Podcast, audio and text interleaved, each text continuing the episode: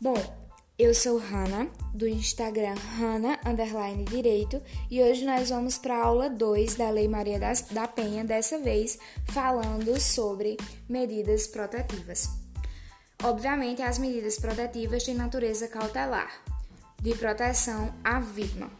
Nós temos o fumus comissi delitice, que vai ser cabível, é, plausível é necessário que para essa medida protetiva ela ser deferida, é preciso que ela seja cabível, ter um motivo plausível e ter indícios da autoria e materialidade relativas àquele sujeito ativo trazido ali na vítima, que foi analisada a oitiva da vítima, o caso, a lavratura do boletim, e assim esse esse ser, esse sujeito ativo ele foi entendido como é, um, um suspeito realmente necessário, um suspeito é, que realmente esteve ali com indícios de nexo de causalidade.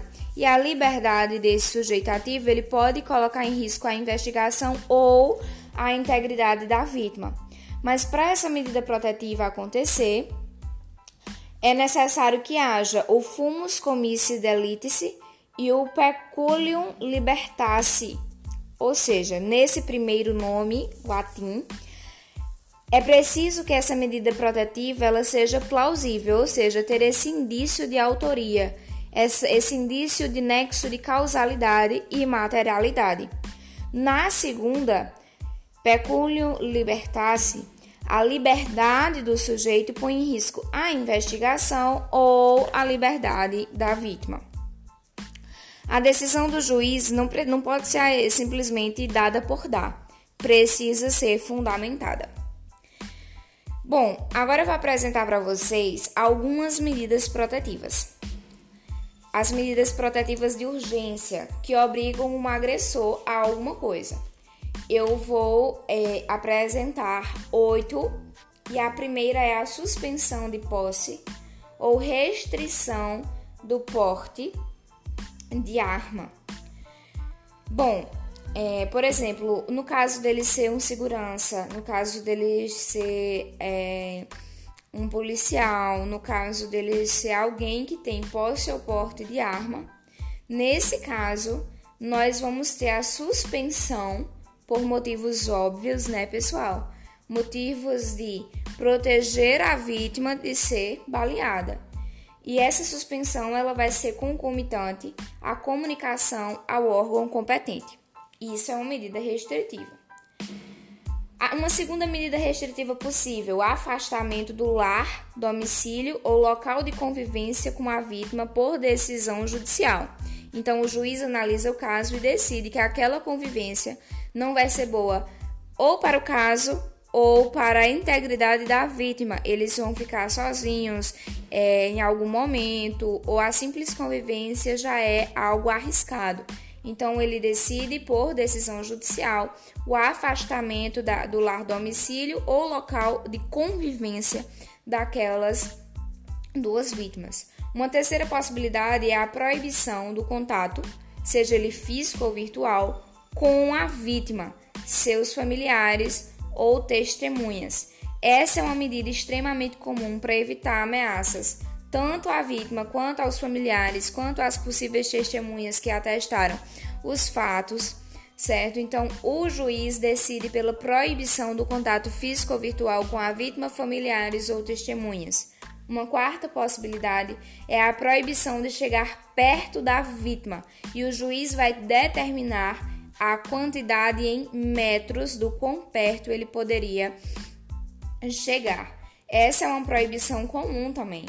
É quando realmente o corpo delito, as ameaças, às vezes virtuais, são mostradas ali, representam, tem um nexo de causalidade com o sujeito ativo e a simples aproximação do agressor parece, de fato, colocar a vítima em perigo. Bom, é, essa questão ela leva a uma outra. A quinta possibilidade seria a proibição de frequentar determinados locais, como por exemplo o local de emprego da vítima porque no trabalho, até mesmo no seu local de trabalho, a aproximação daquele agressor, mesmo que ele trabalhe ali no mesmo local, ou ela trabalhe em determinado escritório, ele seja o entregador e ele é, vá até o escritório, isso não vai poder acontecer por determinação judicial. O local de emprego da vítima por, é um exemplo, né? Mas de frequentar os mesmos locais em geral. Geralmente se faz isso no, no que se refere ao local de emprego, mas ah, pode ser qualquer um outro, um local de academia, por exemplo. Entra também nessa quinta medida que eu estou apresentando para vocês. A sexta medida protetiva que eu trago é a proibição ou restrição de visitas com os filhos, certo? Proibição ou restrição. A proibição seria não, o juiz decidiu que os filhos estariam em perigo de alguma maneira, seja de fisicamente, seja psicologicamente, seja ali no crime de alienação parental, de alguma forma o cara representa, ou melhor, o sujeito ativo representa algum risco nesse contato com os filhos. Então, é no sentido de proteger a família, no sentido de proteger os descendentes que se proíbe ou se restringe essas visitas. Bom, essa restrição é basicamente a visita só pode acontecer, certo? Com acompanhamento.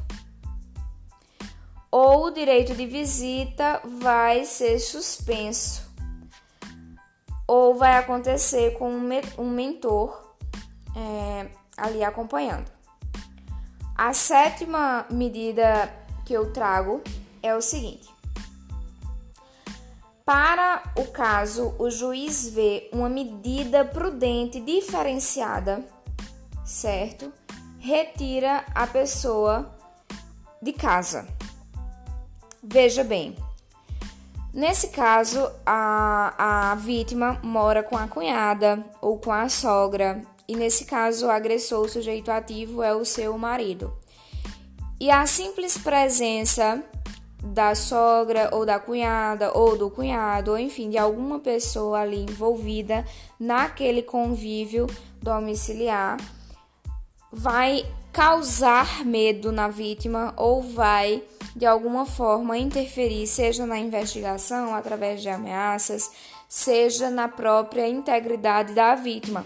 Dessa forma, o juiz ele coloca não o agressor, o sujeito ativo para fora, mas também as pessoas que de alguma forma, estando naquele domicílio, poderiam vir a causar algum dano. E para isso, é claro, precisa ser cabível, plausível e a liberdade é, dessas dessas pessoas, que no caso seria a liberdade de estar naquele local, colocaria a vítima ou a investigação em risco. E a última medida protetiva que eu trago para vocês são os casos mais graves, né, que a gente coloca tornozeleira, eletrônica para tutela do agressor que é considerado periculoso. Bom, gente, é, é muito importante que a gente observe essas medidas cautelares como uma proteção à vítima. Realmente, essa, essa essa lei ela precisa de eficácia, porque a lei propriamente dita é uma lei extremamente cabível, é uma lei reconhecida como a terceira melhor legislação do mundo no combate à violência contra a mulher, e essa, esse reconhecimento é feito pela ONU, teve uma diminuição somente de 10% dos feminicídios, o que mostra uma eficácia. Mas essa cultura ela é tão enraizada em nossa sociedade, a cultura de violência contra a mulher, e de certa forma tão naturalizada, que quanto mais a gente olhar as situações em benefício da vítima e com um cunho protecionista que é típico da Lei Maria da Penha, melhor.